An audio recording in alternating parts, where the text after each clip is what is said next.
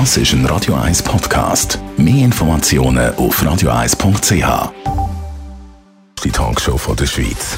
Nur auf Radio 1. Es ist 9 Uhr. Radio 1, der Tag in 3 Minuten. Mit der Laura Bachmann. Die US-Regierung steigt aus dem INF-Abrüstungsvertrag mit Russland aus. Das gab das Weiße Haus heute in Washington bekannt. Der historische Vertrag vom Jahr 1987 regelte die Abrüstung von nuklearen Mittelstreckenraketen. Russland habe aber solche besessen, beteuerte US-Außenminister Mike Pompeo. Da Russland die verbotenen Raketen nicht innerhalb der ihnen gesetzten Frist zerstört hätte, müsse die USA den Vertrag künden. Russia has refused to take any steps to return real and verifiable compliance over these 60 days. The United States will therefore suspend its obligations under the INF Treaty effective February 2nd. Russland weist die Vorwürfe zurück und bezichtigt seinerseits den Westen, gegen den Vertrag zu verstoßen.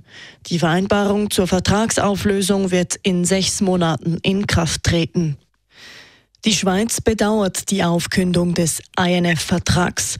Wie das Außendepartement in einer Mitteilung schreibt, habe der Vertrag in den letzten gut 30 Jahren maßgeblich zur Sicherheit auch in Europa beigetragen. Man bedauere, dass die Vertragspartner sich nicht einigen konnten.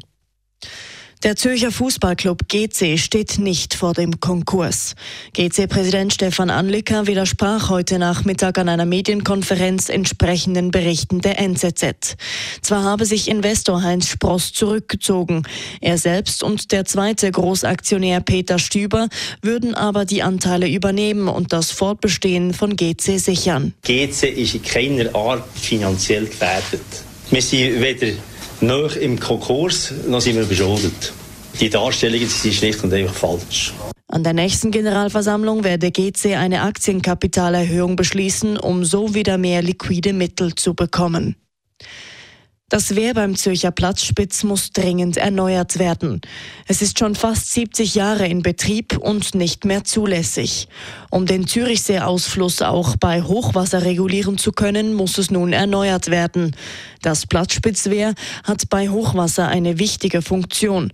Es schützt die Gemeinden entlang des Zürichsees vor Überflutungen und sorgt gleichzeitig dafür, dass die Situation auch limmatabwärts unter Kontrolle bleibt.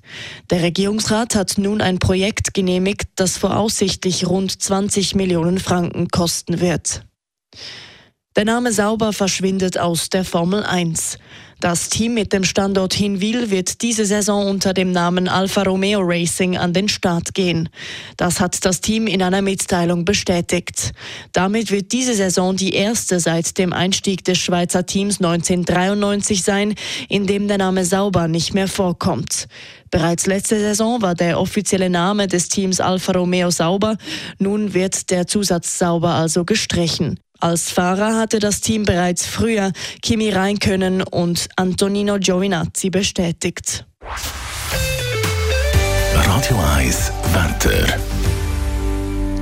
In der Nacht ist es meist bewölkt. Es ist möglich, dass es da und dort regnen kommt oder sogar nassen Schnee gibt.